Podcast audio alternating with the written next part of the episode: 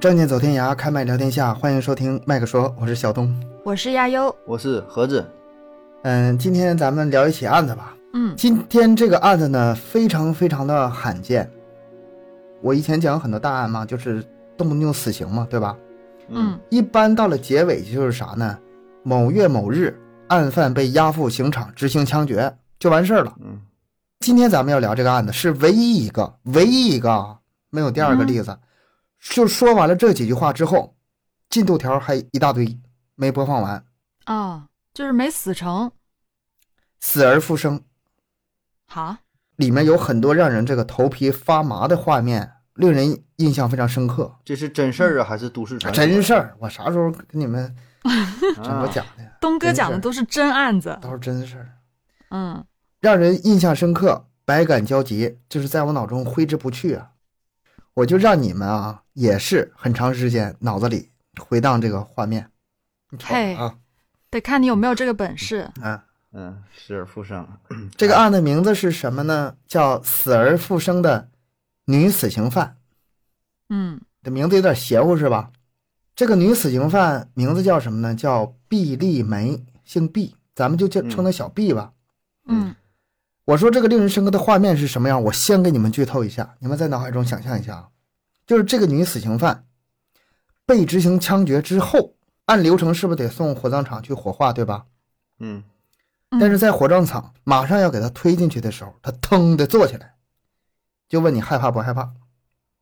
就是枪毙完事儿了吗？不都是啊完事儿了，都马上火啊化了，啊，他是枪决吗？还是枪那决种枪决。枪决都没死成？如果是注射死亡的话，没有这事儿，嗯没有这事儿、啊。当然是啊诈尸这种事情肯定是不存在的哈，他其实就是当时没死了，昏过去了，然后这时候醒过来了。他醒过来了，那这个死刑犯的亲属们得知这个情况，你想想当时他们是什么呀？肯定是哭成一片，嗯然后跪在地上求这个法官饶命，然后说这是天意啊，已经执行了一次死刑，他这是命不该绝，别再执行死刑了。那对，这要是按以前来说的话，就呃什么秋后问斩嘛，然后中间有点事儿是一下没斩没斩了的，然后一般不都放了吗？是吗？就是哦老天、老天都不杀他，留但是但那是以前呢，对但现我在就特别现在来好奇，讲枪决他不死的话，他到底是什么一个情呃况？没打到穿心防弹脏，穿防弹衣了吗？是没打，他是打哪儿死啊？刑是枪打决，头，打打头头，，打头都没死。嗯，戴头盔了，什么哦，戴头盔了？如果一枪不死，然后就放了，这事儿以前可能有，现在不可能有了。所嗯以说这个事儿后续是怎么处理的呢？当场再补当一枪场。补枪，啊就真的地正法，嗯，你说就在地火化正场呢吗？就在火葬场我再补一枪，补一枪，然后补完枪之后推进去 了，还没死。推进去 了，还没死，你说那就是孙悟空，孙悟空大大闹那个老丹送炉进了，奴一隶了，一脚踢开了，回来你死而复生一次就行了。你不是说后面还有一大堆进度条吗？我就以为还没死 呢。我现在是把这个画面给你们，啊，当时我等会儿给你们讲细点儿，我先让你大致有这么一个印象是什么样的。我还得从头儿细细把这案子给你讲一下呢。啊，好，那咱们就讲这个案子。这个案子发生在哪儿呢？黑龙江，离离我不远。啊！二零零五年四月一日，黑龙江省方正县人民法院根据上级法院的指令，对已经核准死刑的一对男女罪犯执行枪决。男的咱们不管了，跟咱没俩关系人。儿，俩对人儿还是呃，他俩不是同一个案子啊。然后这个女死刑犯就是咱们今天要说这个小 B，嗯这刑场就在离县城不远的一个山脚下，戒备森严。但是这个由于是公开处决嘛，所以说这个警戒线外啊，人山人海，就是四面八方。这么小城发生这么大的事儿，所以说嗯很多人就都赶过来看一看。为什么非得过来看呢？一个是小县城这种凶杀案很少，第二就是这个死刑犯小毕嗯是方正县特别有名的大美人儿，啊，长得特别好看。嗯这个照片我还真想搜来着，没搜着。我不知道咱听友有没有这个有这个照片的啊，但是大部分你能不你们能嗯搜到的吧，它不是剧照就是别的案犯，哦，还拍成剧了呀？不是就是别的就类似的剧呗，不是说这个案子的啊剧呗，可啊，就能是是剧照。把这个女主人那个女女囚犯就随便放上了，是吧？找对，个有漂可亮能。嗯然后还有几个放可能是什么嗯什么陶静啊、任雪呀、这你们都不认识吧？这讲案子经常能讲到的这几个女死刑犯嗯啊嗯，但是说小毕毕丽梅我是没找到，嗯这些人人山人海的过来，就想看看这个歹毒的女人是怎么被执行枪决的。上午十一点，几辆法院和检察院的车开过来了，五花大绑的毕丽梅拖着脚镣，死刑犯嘛都得带脚镣，被法警架下行车。这个时候，你想啊，你不管多漂亮，但是肯定这个神色已经是一层死灰了，魂不附体了，人都哆嗦了，没法是自己走，就是被两个法警是拖到那个行刑地的。法警一撒手，就瘫坐在那儿，怎么拖都起不来。然后那行刑法官呢就说：“那就让他坐着吧。”你看我讲的很细节啊，这画面可就出来了。嗯人们就在那旁边就心惊肉跳的就等着。这个时候，一个佝偻着腰的一个老头儿就挤过警戒线，就大声哭喊：“让我亲手打死他，打死这个小妖精，为我儿子报仇！”啊，那你就能听出来嗯这是个什么人呗，嗯就是这个受害者啊、死者的父亲啊，在这儿嗯哭着喊，咬牙切齿的。几个武警和法警就跑过来，赶紧把这老头儿拖走。这老头儿啊，就就是一看就是那种传统的那种农民形象，脸上都是皱纹呐、六十四岁，老实巴交，就是那种为人厚道的农民。嗯挺不容易，就这一年是六十四岁，他和妻子结婚十年吧，一直没孩子，求医问药，好不容易就光治病治了五年，才把他这儿子生下来。这儿子来的不容易，哦，然后呢，两口子把这个他们儿子，咱们就叫他小蒋吧，叫蒋来义，蒋来义，嗯，嗯，咱们叫他小蒋。这个老夫妻俩呢，对这个小儿子啊那肯定是视为命根子呀，老来得子，特别疼爱。虽然家里很穷，但是呢，也是拼命的把这儿子供上了大学。为了让他上大学，就是把老家的房子都卖了。儿子大学毕业，在县城里打工，虽然挣钱不多，但是每月呢还给家里几百块钱，三天两头给大家给家来个电话，十天半夜回家看看。就是还是不错的一个儿子吧，挺孝顺。嗯这个蒋来义其实也挺出息，是村里唯一的大学生。有很多人就是前来保媒，他都不干嗯啊，说要在城里找对象，还得而且得找个漂亮的。然后在去年年初，咱们说的都是说执行这天啊，执行这天的。去年年初，儿子说：“哎，处了个对象，就是这个毕丽梅小毕。”嗯嗯老两口一听特别高兴啊，更得给他拿钱了吧？就是家里攒的钱都给你，你们处对象，然后以后准备结婚呐、满心希望的，以后还抱孙子呢，是吧？嗯还就这么期盼着，结果盼来盼去，就盼到的是儿子被杀害的消息。嗯，儿子被害之后，他妈精神已经失常了，整天到村口遥望，就念叨这个儿子的名字，盼他儿子回来。那肯定是盼不回来了。小毕归案之后，老夫妻又整天盼着这个法院开庭，啊，法院开庭了，就整天盼着他枪毙。而今天就是三月三十一号这天，终于得到今天要执行枪决的消息。嗯所以说，他一大清早就从七十多里外就往这儿赶，就为了见证这一刻。哎呀，周围的人看这老年丧子啊，这个老农民是真的挺可怜呐，很多人也都跟着流泪呀、法警把这个这个老农民推进车里，然后还自己在那哭呢。车把他开走了，刑场恢复平静了。刑场恢复平静呢，开始下一步的流程呗。两个行刑手过来啊，拿着手枪对准二犯的头脑。他这个资料我怀疑写的不对啊，怎么执行枪决还能用手枪呢？应该是用步枪才对，但是咱不在于这个细节啊。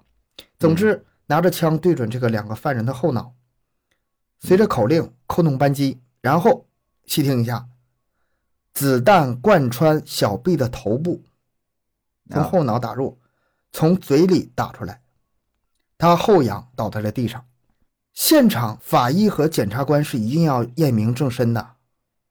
当时验这两个人都已经毙命了，嗯嗯已经感觉不到生命体征了，觉得他俩是死了。所以说，行吧，那就拍照、卸掉脚镣、把两具尸体装到塑料袋里，抛上汽车，送火葬场，按流程走呗。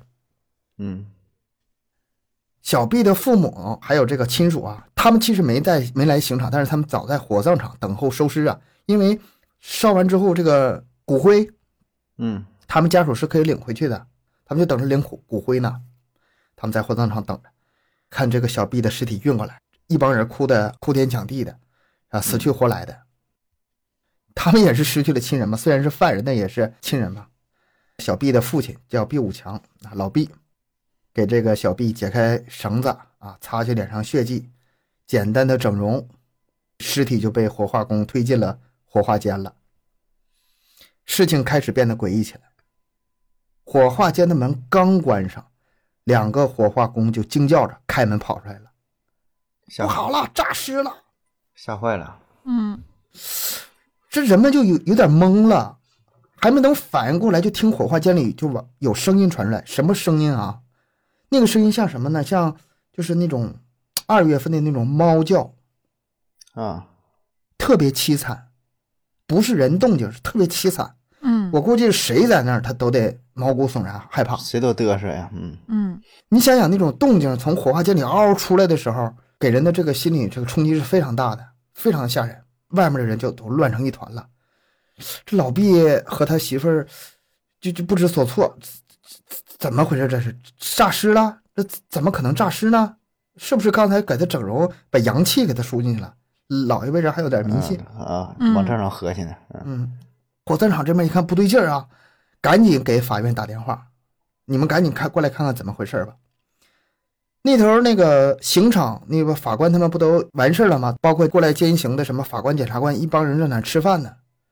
一听怎么火葬场出事儿了，有人醒过来了，嗯赶紧别饭也别吃了，就往这火葬场来。大家聚在火化间门口就向里看的，什么情景啊？小 B 坐在停尸车上，是坐着呀，啊，坐起来了，哭，啊嘴里和脑袋后面流着血。他为什么是不能说出话呢？因为他那个啊，子弹已经把他舌头给打坏了，嗯，对，嗯，只能从喉咙里嗷嗷就发出那种声音，已经说不出完整话了。然后这个法院领导让法医进去看看，你给我进去看看怎么回事儿。法医说我不想去，这法医吧，咱知道这法医是见过各种大世面的，他对啊，什么场面没见过，但是这个时候也有点哆嗦， 有点嗯犹为什豫么。是我？那法医没办法啊呀，他就得去看。刚才谁让你没验明白了？嗯这回得让你进去看看呢。嗯这法医就硬着头皮犹豫了一会儿，拎着枪走进去了，法医带着枪进去的，啊带着枪进去嗯了。法医还能带枪啊？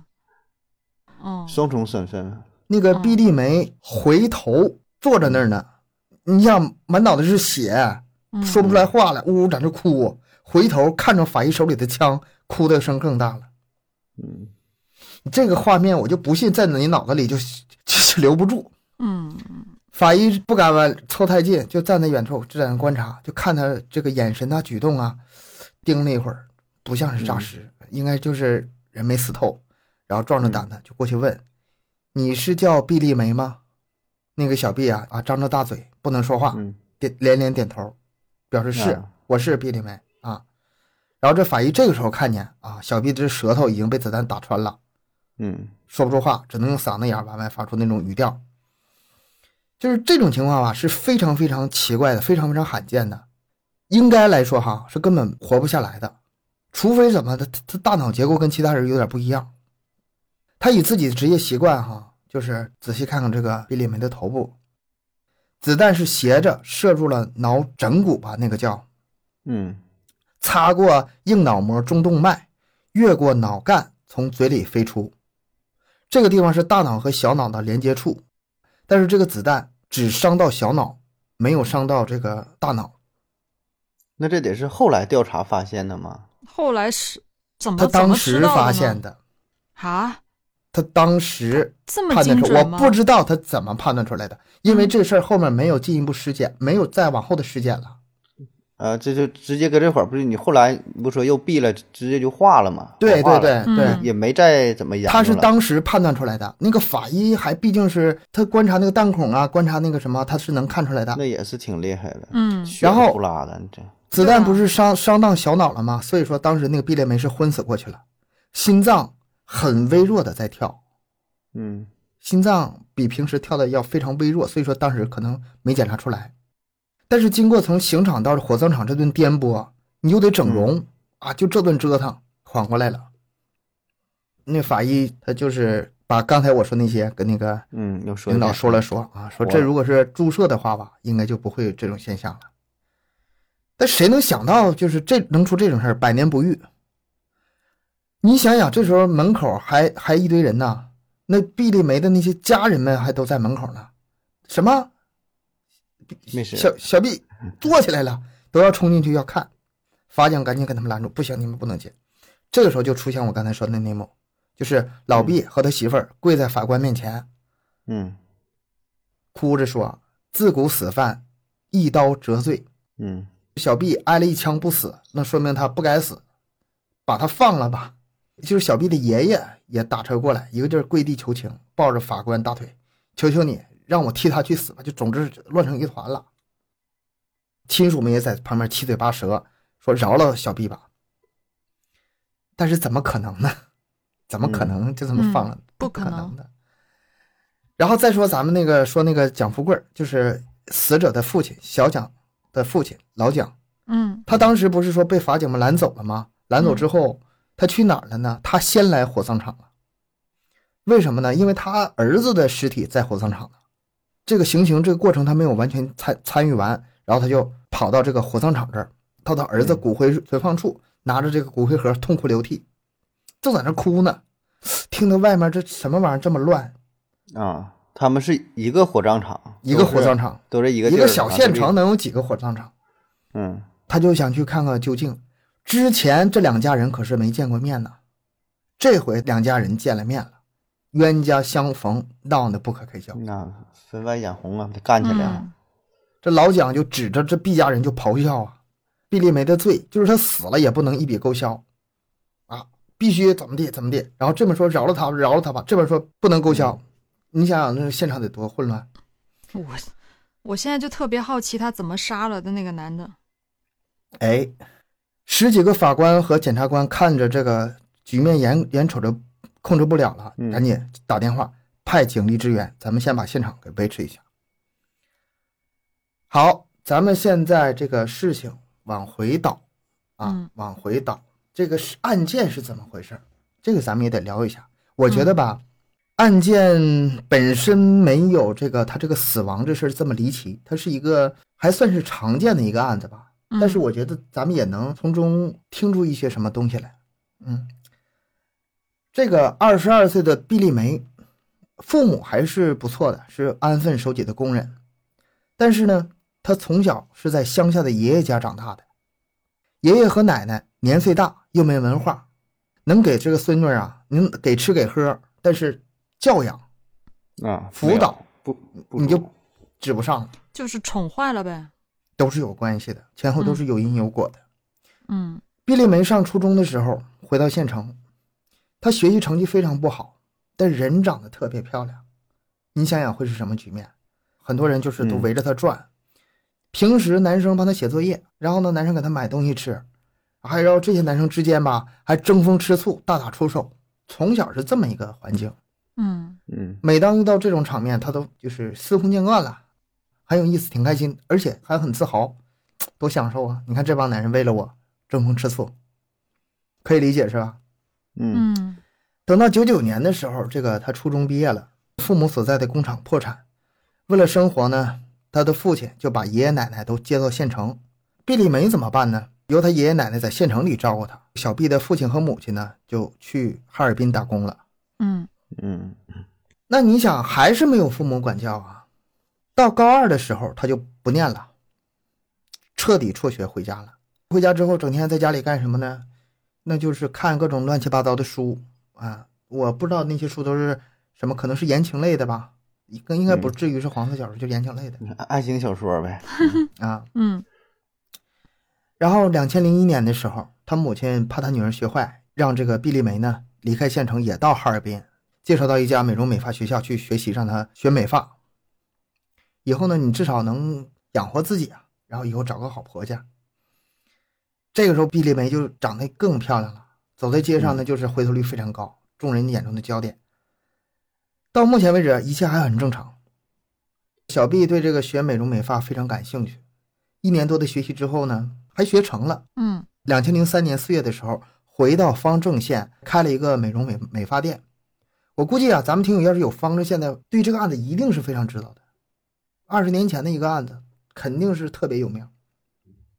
这个小店儿，这个美发店呢，生意还非常不错，因为她本身长得漂亮吧，嗯，很多男人喜欢来这里吧，就是借着理发为名来搭讪，甚至骚扰她。啊聊一聊，唠一唠是吧？但咱之前可怎么说的？说这个小毕啊，男人堆里长大的，嗯应付这些场面游刃有余很啊，轻松是吧？嗯又不让你们占便宜，还给你们逗得春心荡漾。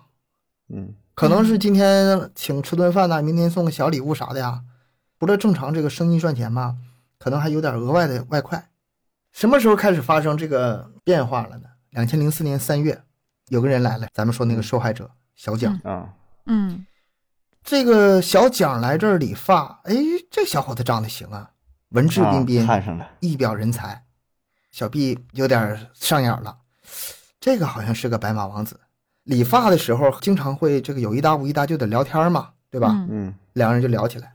办小个蒋卡啥对的，对呀、那肯定得砍。小蒋对这个小毕也是特别喜欢，长得漂亮。嗯嗯这个小毕对这个小蒋，嗯，谈吐不凡，有文化。啊两人越聊越热。这个小蒋比小毕大三岁啊，然后还能说会道的。那这个小蒋是什么情况呢？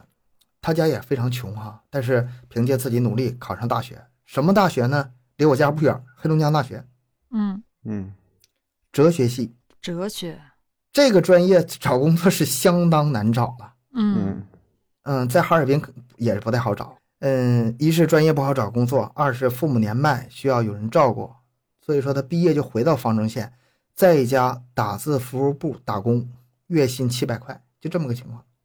哦，两千零四年这个年头虽然有点长哈，然后方正县也是个小县城哈，但是七百块钱一个月还是确实确实少点儿是吗？确实少点儿。 薛薛微还是少点儿，两千零四年我上大学都两三年了都，那个时候嗯七百不是一个大数肯定，但是我估计他这也是刚工作没多久，刚毕业没多久，以后还有涨的空间，应该是这样。但是两人聊天的时候，这男人肯定是好面子，他就没好意思和小 B 说这么寒酸的话。嗯大学毕业学哲学啊，然后谈吐非常好。小 B 肯定也不能当面直接问你一个月挣多少钱，不可能问这话。两个人关系就这么确定了，海誓山盟，白头到老。嗯越来越亲热，一开始还管管他叫大哥，后来就直接叫老公了。嗯啊叫老公肯定是发生关系之后了。嗯两个人挺就是小 B 特别喜欢逛街，但是小蒋啊囊囊中羞涩，两个人在街上逛吧，逛行，你喜欢哪个呢？我就陪你看，小蒋就特别害怕这小 B 提花钱的事儿，这他软肋啊。呃，只能说这个强行的、勉强的啊，竭尽所能吧，平时省吃俭用呗。嗯然后或者向爸妈借点钱，或者是预支点工资啥的，就是勉强，肯定不能说大手大脚啊，相安无事。本来这小小蒋上班干的还是挺认真、挺不错的，他老板非常喜欢他，经常表扬他。然后小蒋呢挺得意，聊天的时候就跟那个自己老板说自己交女朋友这事儿了，怎么怎么样，嗯嗯春风得意，挺幸福的。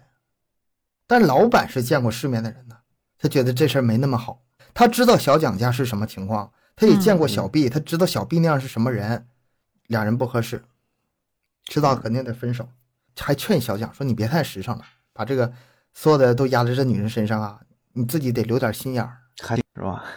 嗯，那”那小蒋肯定不听这个，啊听哪听得这这话呀？嗯正热恋呢，热恋的时候肯定听不下去，嗯对，结果，哎，小蒋这份痴情就果真遭到了背叛，一切都按照他老板的那个话严重了。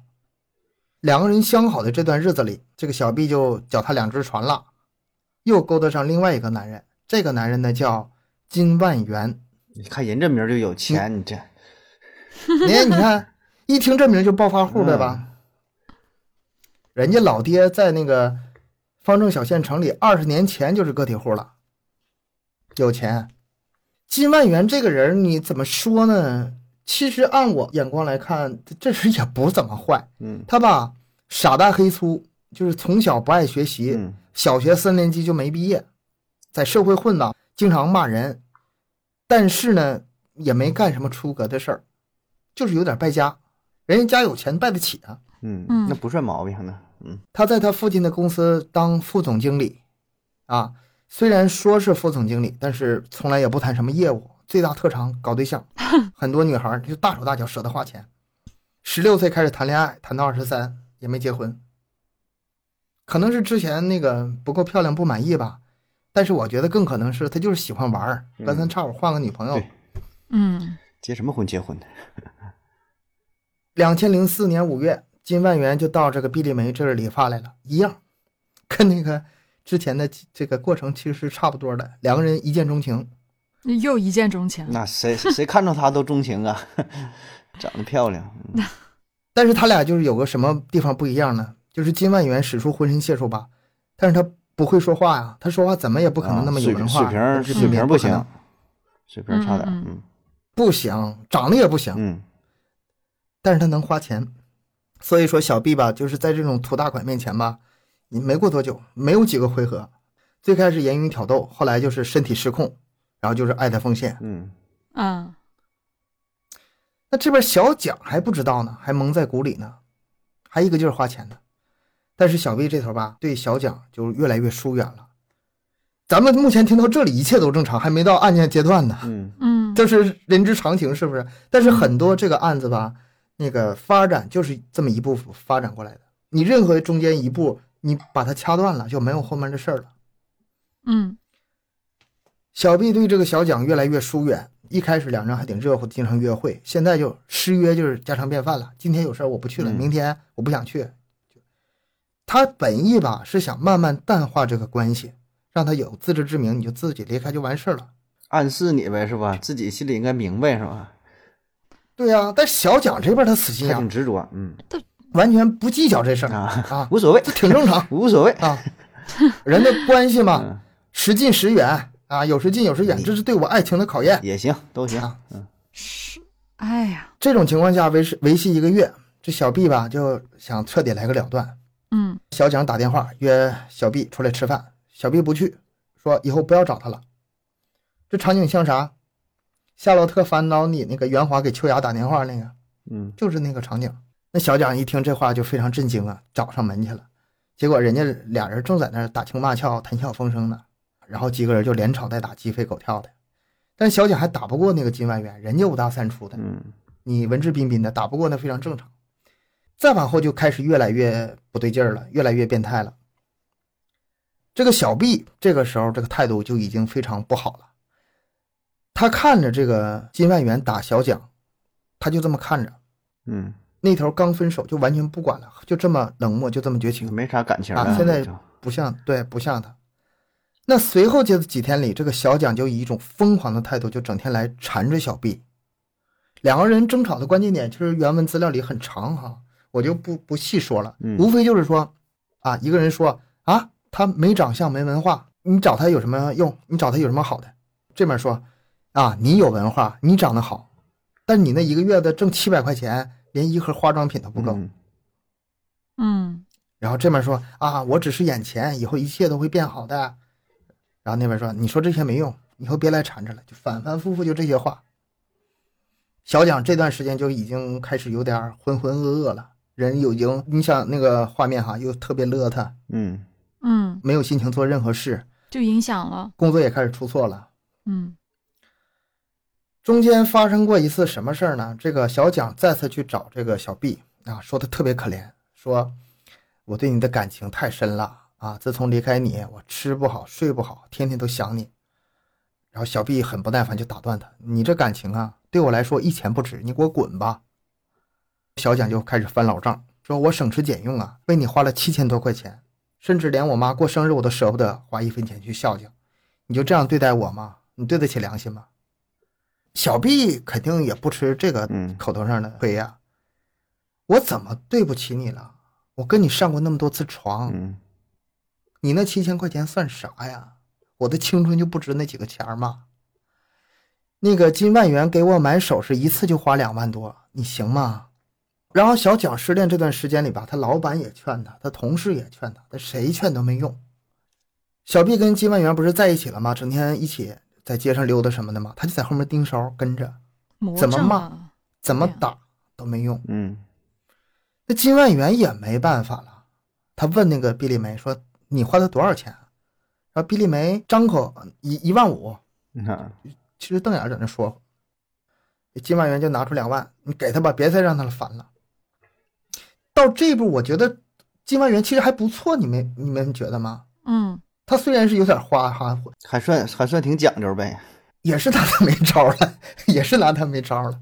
小毕就把这个钱拿来还给小蒋，小蒋不要，他说我要你这个人，我不要你这个钱，嗯，死心塌地的这，气的这个这个毕丽梅啊，嗯就打这个蒋来一一一巴掌，我看你病得不轻。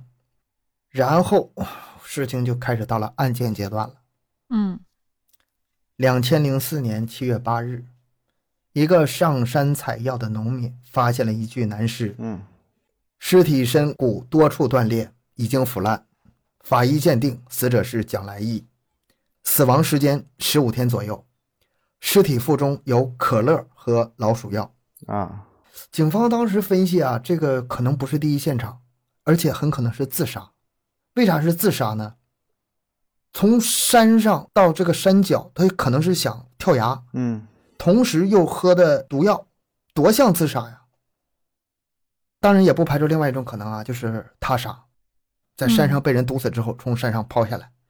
但是这个现场不太好找，因为什么风吹雨打呀，现场痕迹已经消失的很多了。那警方就调查呗，各种调查，各种调查，找到那个他的老板。老板说，这老板这个这这个这句证词非常重要。他说，蒋来义最后离开的时候，向他借了五百块钱，说是要请女友去吃饭。离开之后就再也没回来上过班，打电话关机。然后还寻思呢，是不是他不想干了，借五百块钱跑路了？他不是这种人呢嗯，他不是这种人。然后呢，又到房东那儿去看，房东说也好几天不见了。嗯，这欠欠钱跑路了，这怎么想这人觉得不对劲儿呢？警察找来了。办案人员就根据这个情况，那就找小毕核实了。小毕否认我没请他吃饭，我俩早黄了，不来往了。那你说这口供一串就不对劲儿了，嗯，警方就已经开始由原来的自杀的这种判断开始倾向于他杀了。所有人开完会觉得这小毕啊重大嫌疑，再去找他调查。结果这时候去调查的时候人没了，打手机手机停机，这是典型的无因三百两跑路了，嗯嗯，没绷住。对，再找到这个小毕的父母，然后小毕的父母说，女儿前两天吧走的特别匆忙，说是去广州买这个上货去了，然后还留下一个新手机号码，原来手机号码不用了。警察就通过这个新手机号码技术手段嘛定位，哎，人没在广州，在深圳，说是去广州，实际上去深圳了。为啥他是这么跑了呢？第一次办案人员去找这个小毕了解情况的时候，他当时就害怕了。还发生一件事儿，当天晚上，他去找金万元，管他借二十万，说是去广州上货。嗯金万元回家跟家里一顿闹啊，管家里就是要钱，他家里不给，死活闹。第二天，父母实在受不了，给他拿了二十万。金万元转手就把这二十万给小毕了。这里中间还有个这个事儿，金万元想跟小毕一起走，小毕没干，没同意，自己带着钱离开方舟，先到哈尔滨看看父母，然后飞到深圳。而飞深圳，在一家夜总会呢，又发生一件事儿，他认识了一个男人，他跟这个男人过夜的时候，那个男人说能帮他去偷渡香港，啊，然后他信了，就给了那男人五万块钱。结果那男人带着五万块钱也跑了，就你就想想这中间这乱七八糟这些事儿吧。嗯但是他没等来这个这个那男人说带他走的这个消息，但是等来的却是方正县追捕他的警察。嗯被捕之后，那就交代了自己的杀人过程呗。你看咱们这中间有这个倒叙插叙哈，嗯这但是听着不乱是吧？之前是怎么个过程呢？两千零四年六月二十三日上午，小毕突然打电话就找这个小蒋约他出来，找他出去，他开始还不信，后来一听，果真是这个小 B 的声音。哎呀，一下子就这个是人就机会精机神会了又来了，你是吧？ 又哎呀想明白了，是回心转意了啊啊！不行，我我得请他吃饭，身上没钱，去找女老板借五百块钱，中午请他吃顿好的。老板当时莫名其妙，你们不是黄了吗？嗯咋又好了呢？哎，你别管了，你就把钱借给我。而正是这五百块钱是这个破案的关键。嗯嗯他以飞快的速度赶到约会地点，看到了毕丽梅。这时候毕丽梅是什么状态呢？穿着十分性感。嗯我跟他第一句话就说：“我跟金万元黄了，咱俩啊重归于好吧。啊”小景这个高兴啊，哎呀，这个一下子这个复活了，这个人生的美好又都回来了。小 B 还跟他说呢：“哎呀，这段时间吧，我非常对不起你，惹你生气。这样吧，咱们去山林里溜达溜达，呼吸呼吸新鲜空气，换换心情，行不行？”哎，那好啊，那就去呗。对，这两个人幸福来的太突然了，一点儿也没也没合计 是吧？他那时候已经丧失思考能力想不了这么多了，嗯两人就走出县城，就去山林了。蒋来一还问他：“咱去哪儿呢嗯？”小 B 说：“里面有个风景啊，可美了。那块儿吧，林荫小道上，这小 B 吧还在那撒娇，哎呀，这家整这劲儿，说：我走不动了，累了啊，你背我吧。”这小蒋，哎呀，幸福来的太好了，我背你，就是吭哧吭哧的就背他，汗流浃背的，越走越沉。然后小 B 问他：“累不累呀、 越沉，这孙悟空变成石头 了，他这个每一步都是有用意的。嗯嗯他非常累，喘着气，啊，不累不累，哎呀，就不说把你能背到家，累死我也心甘。嗯后来这个小蒋实在实在是背不动了，小 B 才下来。这时候小蒋稍微有点觉得有点恐惧，咱们这山林怎么这么背呢？嗯这么阴呢？他问小 B：“ 你来这地方你不害怕吗？”小 B 说：“哎呀，有你在怕啥？这样环境多好，没人打扰。”两个人干什么呢？亲热，性关系。细节就不讲了啊，大家都不爱听就。就等这块 儿呢， 俩人就野战了呗，开始，等到完事之后，这个小蒋身体是彻底透支 了，啊已经这是个完全没有任何体力了。嗯嗯，看到这个山顶上就发晕，不想上，但是又怕他生气，没办法，这个小 B 啊，非得要去山顶，累的是不行了，爬到山顶，小蒋一点没有心旷神怡的感觉，就是满头大汗，喘着粗气。你想之前经历多少事儿，嗯背他，呃又有这个性关系嗯，然后又是爬山，拿出可乐了。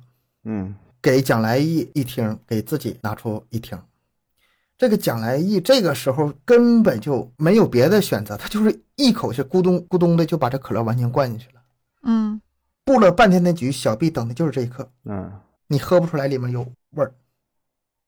如果一切没有安排好，中间出了差池，现在以你的体力，你不是我的对手。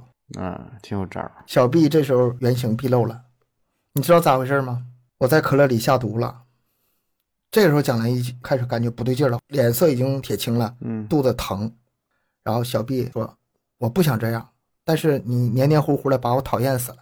我见你啊，比开一百个店都累，是你逼的我不得不要死你这个混蛋。”小蒋就已经特别难受了，撕心裂肺的惨叫说：“小梅啊呀、你救救我！我再也不缠你了。我父母就我这么一个儿子，你要死我，他们可咋活呀？”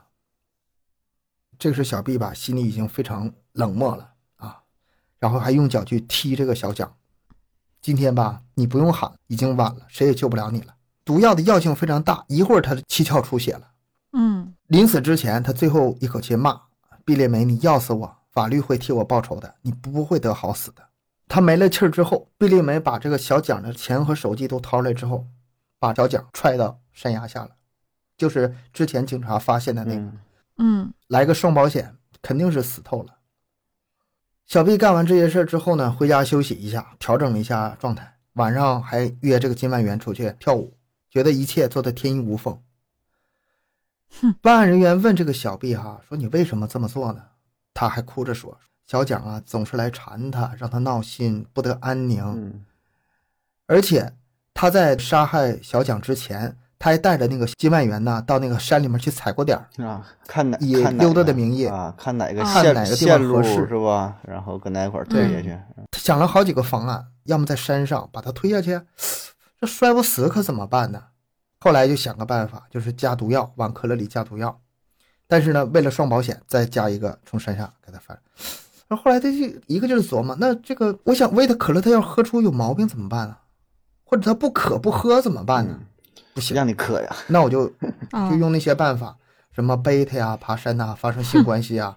他以为自己做的天衣无缝啊，但是没想到啊，就是蒋来义管老板借钱这事儿，给他暴露了。他被抓到之后，招供的时候吧，他中间还说啊，这一切吧都是金万元让他干的，嗯是金万元一起把他整死的。金万元又拿着二十万让他先跑，然后他后跑，嗯给自己减轻罪责撒谎。但是回头了解这个金万元的时候啊，啥都给不知金道万，元吓坏了，你知道吗？他虽然是五大三粗，什么那个败家公子哥，但他本身胆子不大，胆子非常小。警察第一次找他的时候就给他吓坏了，第二次找他什么说是我跟他干的，我我什么都不知道，他管我借钱，我现在是人财两失啊。嗯他是其实也是被骗的非常惨。警察就是反复调查，反复确认，金万元吧跟这案子没关系，唯一就是说嗯咱们再回到这边，两千零四年十二月二十八日，不是判处他死刑了吗？后来又出现这个死而复活的怪事嘛。咱们现在这个场景镜头又切换到火葬场了。嗯 B 家的人大吵大闹，然后警察就过来给他们都赶走。老蒋呢也扶到休息室里，你别出来，你们出来你们就见了面就打。给他们安顿好之后，这个法官和检察官就商量怎么处理。嗯这，事儿可难难办，两边家属都在这儿呢，死刑犯在那个火化间呢，怎么办？法官说，如果在刑场的话，一枪打不死是补枪的。嗯，这倒是嗯也有过，是吧？补强这事儿也倒是发生过，这事儿有，当时这当是时有就发现的，当时补，当时就补的，这有，咱们现在找一个人把这枪去补了，嗯这些法警们谁都不乐意干这事儿，嗯最后没办法抓阄，抓到谁谁去补枪，一个法警就抓到了，然后这法警就穿上法医的白大褂，假装自己是法医，戴上口罩，把枪顶上火，装进裤兜，再次回到火化间。之前不是有一个法医已经进去了吗？也是拎枪进去的，这回他又是拎枪进去了。毕丽梅呢，在那个停尸车上挣扎着想下地呢，法警就上去说骗他，说我给你检查一下伤口，你别动。啊，你躺下，你别动，听话了，躺下了，掏出手枪，当当两枪，步枪就地正法，嗯直接推进火炉，这个案子彻底结束。这个案子吧不复杂哈，但是这个前后这个你都穿起来之后，让人唏嘘的地方特别特别的多呀。嗯首先第一个就是这个死而复生这事儿，闻所未闻，见所未见。第二个反应是什么？就是当时那个场景真的是太让人绝望了。我如果是那法警，我可能都下不去手。虽然是那个打的是死刑犯，但是我可能有点下不去手，对呀，心理压力太大。对你跟这跟你第一次开枪的时候，他感觉就不一样了，那你第一次是在刑场啊，对，嗯，这样还好吧是这个场景，我倒是没，我现在一直在思考的就是他为什么要去杀这个小蒋，觉得没有这个必要啊，也不知道他在想什么。开始吧只是纠缠不纠缠的问题。我个人想，他到后来已经不是纠不纠缠的事儿了，嗯，嗯、我已经在心里，就很我他妈烦，就恨你了很烦这个人了，嗯，就是我我见你我就恨想整死你。对，你估计那个小伙儿也是心理不是特别健全，嗯嗯，就对待情感这个事儿，可能也是没有什么经验啥的，真是有点儿精神异常了，天天缠着他追，这这明示你也暗示怎你么说都不是行。你想那个小蒋的话是吧？这个县城里面的一个大唯一的一个大学生，嗯就特别感觉自第己一个特别出去的骄傲，嗯嗯特别厉害，天之骄子，啊对，就有这，不啊种然不跟我感觉。嗯，然后这个这个这么漂亮的女人，应该就是跟我的呀？为什么怎么能去跟别人呢？她可能就是心里确实有点扭曲了。嗯，而且他杀人这个往里下耗子药，这也太明显了。你这一想，这这法医查不着能查呢，这这种下毒的案子，我觉得他可能是小毕是那么设计的，就是小蒋刚刚失恋，整天魂不守舍的，自杀也是有可能的。他可能想把他就是设计成那警方最开始这个怀疑这的个自场杀景，嗯，但他要是嗯真要不下毒摔死的话吧，可还可能还倒有可能是吧？像那个对隐蔽的角落嘛，直接从山上推下去。嗯她不一定摔得死啊，问题就是很难说嘛。要有挂一树口气上儿呢？，有就是一口气儿，那个小毕就就是就活不麻了，烦了是吧？事儿给就他多供啊了了。。对，啊，你你不能保证她死了呀。如果要杀人的话，是吧？那如果挂树上没事儿啊，那最多也是断个腿、断个手什么那，可以不一定会死。哎，俩人找一好点儿酒店，高点儿的，怎么设个计策，怎么推下去，反正也没有什么， 还是挺难的，是吧？整一个不在场的证他那明个，毒药吧，也是他怕，就算是体力耗尽了，我万一比如说一推没推动，嗯或者是一推推空了，嗯嗯，他下毒是第一选择。嗯，大郎喝了吧，如果说喝毒药毒劲儿不够的话，挣扎着爬回去了、嗯也行，但是我让让你再摔一下， 你爬都爬不动了。你就算当时没死，过不了多长时间也完，嗯，够狠毒的。嗯，还是没有必要，真的不知道怎么想的。这里面其实挺让人叹息的，一家人这个辛辛苦苦的把一个大学生供出来这么多年，刚毕业没没多久，就因为嗯这点破事儿，对啊，就这么死了，嗯哎就反正就这男的女的都都有点哎呀，这不太正搞常，个对象嘛，是不是？不行就对拉啊倒呗，至于啊吗？嗯， 能怎么地是吧？这我讲过这些案子吧，在我脑中这个画面太多了。还有一个画面哈，咱们这案子过去了哈，嗯我我就嗯简简单说一个另外一个画面吧。那是什么画面呢？呃，盲女杀夫案，丈夫对这个盲人的老婆经常家暴，那种打得非常狠的家暴。嗯这个盲女好像是被卖过去的吧，然后在一个很偏僻的那个山里，然后她自己想出来也不好出，我记得大大致是这样的哈，周围邻居都没有，没有邻居。有一天晚上，这个丈夫喝多了酒之后，临临睡之前跟这个盲女说了一句什么话呢？我现在困了，我睡觉，我醒来之后我要整死你。嗯，嗯这一宿，这个盲女眼睛看不见，她就一宿没睡，非常非常的绝望。她就非把她常老非常地把绝她望丈夫给杀了呗。凌晨三四点钟的时候，她终于下定决心了：我让你整死我，不如让我整死你。嗯嗯，她就摸先下过手为去把她强，丈夫杀了。嗯这个画面，她那是几岁的儿子？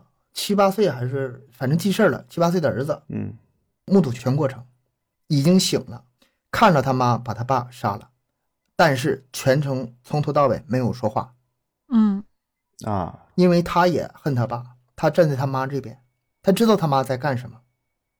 但是看到他妈但是拿着刀但他摸过去的时候，已经知道了。那个盲女不知道呗，盲女不知道小孩看着呗，盲女后来知道了，当时是不知道的，当时不知道。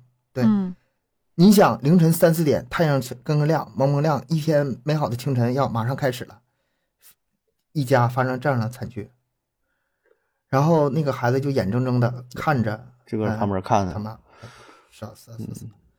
然后这个后续是怎么判的呢？我记得吧，没判死刑，好像是判了一个有期多少年，后来出狱了。这个是案，这是唯一让我欣慰的地方。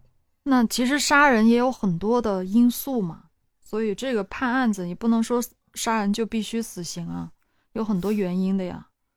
嗯，作案的手段啊、动机啊，这个都导致你后面法官应该怎么判。有的时候 讲案子的时候，我自己的内心是一种很触动的感觉，就是有的听友听的时候，可能有点愤怒啊，或者有嗯点悲哀呀、或者有点情绪在里面。有的时候可能是我根据文字表达的，有的时候我是内心的那种内感心感独觉白，嗯嗯嗯叹了一口气，唉，我那时候真在叹气，嗯、呃是会的。很无力， 没有会的没有什么办法，很绝望。嗯，我也经常，我自己有时候录故事的时候也会，就会根据故事里面的情节，该哭的地方我是真的哭，就是带着嗯哭腔去说我是真哭，就特别容易进入到里投入面了去。，嗯 嗯一说到这儿，我又想起来一个小说哈、那是叫什么来写的？小说名、作者名我都忘了，但是那个场景我实在是忘不了。就是什么呢？那个小女孩儿，小女孩儿从小父母双亡，在一个案子中死去了。这是一个小说啊，嗯不是真事儿。嗯嗯，她是在孤儿院里几岁进去的？七八岁可能进孤儿院，然后在孤儿院里待了几年。然后这个警察呢，特别特别可怜她，因为这小女孩的父亲是她曾经的同事，看这小女孩特别可怜，我请你去吃饭吧。然后这小女孩特别特别懂事儿啊，我想起来叫心理罪。小女孩就跟着他去吃肯德基。正常来说哈，嗯你说一个，比如说农村家孩子，家里特别穷的，从来没吃过肯德基，你看着他狼吞虎咽的吃着那些什么薯条、汉堡时候，是很欣慰的嗯感觉，是吧？嗯但是那小孩不是那个那套操作，那小孩非常懂怎么吃，啊，见过世面，嗯这个怎么摆，那个啊怎么都知撕，道这个放哪儿，怎么吃，他全都知道。嗯但是他吃的很少很少，没有多吃，因为他不好意思嗯啊，吃只吃了很少，剩下的就是要拿回去给他的孤儿院的小伙伴分享。这个警察问了一句：“这个看来你挺喜欢吃这个肯德基的是吧？”他回了一句话：“是我父亲以前经常带我吃。”哎呀，我那一刻我都崩溃了，你知道吗？他给我的冲击就是比从来没吃过那种冲击要更大。嗯，嗯哎呀，画画面还有很多，以后有机会慢慢再跟大家分享吧。 嗯，挺让人感慨，挺让人唏嘘的。我不知道盒子会不会啊，就是盒子应该不会，盒子嗯做的节目都是那种科普节目，就是本身就像一个没有感情的机器，你这个我感情老丰富 了，嗯现在也被压抑是，是现在吗也现在也是一个没有感情的机器， 我就特感性，我就不像是一个理理科男，你知道吗？ 嗯我跟我这个学科啊，跟这个专业啊，跟工作经历啊，完全是没啥关系， 两回事儿，没啥关系，特感性。看个电影我都能看哭，我也能啊，但是我仅限于自己一个人的时候，就对着你们俩就不行，嗯。那天你看我哈，有功夫给你整哭整的，哭一个，整哭一个，整哭一个。不可 能，我这讲的是案子，你可能就是那什么情感故事。哎，悠悠，你有没有这个打算呢？给大家讲点故事啥的，这我也想听你讲故事。主要是情感故事的很少有特别长的，嗯，嗯，但是有合适的话也可以找个机会跟大家讲一讲。盒子都讲灵异了，现在就差你，你也整一个。我有讲机什么会讲灵有异，讲案子，有机会找一找，找一找好的那个故事，不管什么题材。嗯，可以啊，行，这期就聊到这里吧，然后感谢大家收听，欢迎大家多多留言、分享、点赞。咱们节目更新时间是三七二十一，加听友群联系主播商务合作，还有给我们投月票嗯，啊！嗯，关注我们的微信公众号麦克说 Plus，咱们下期再见。拜拜，拜下期见拜。拜拜。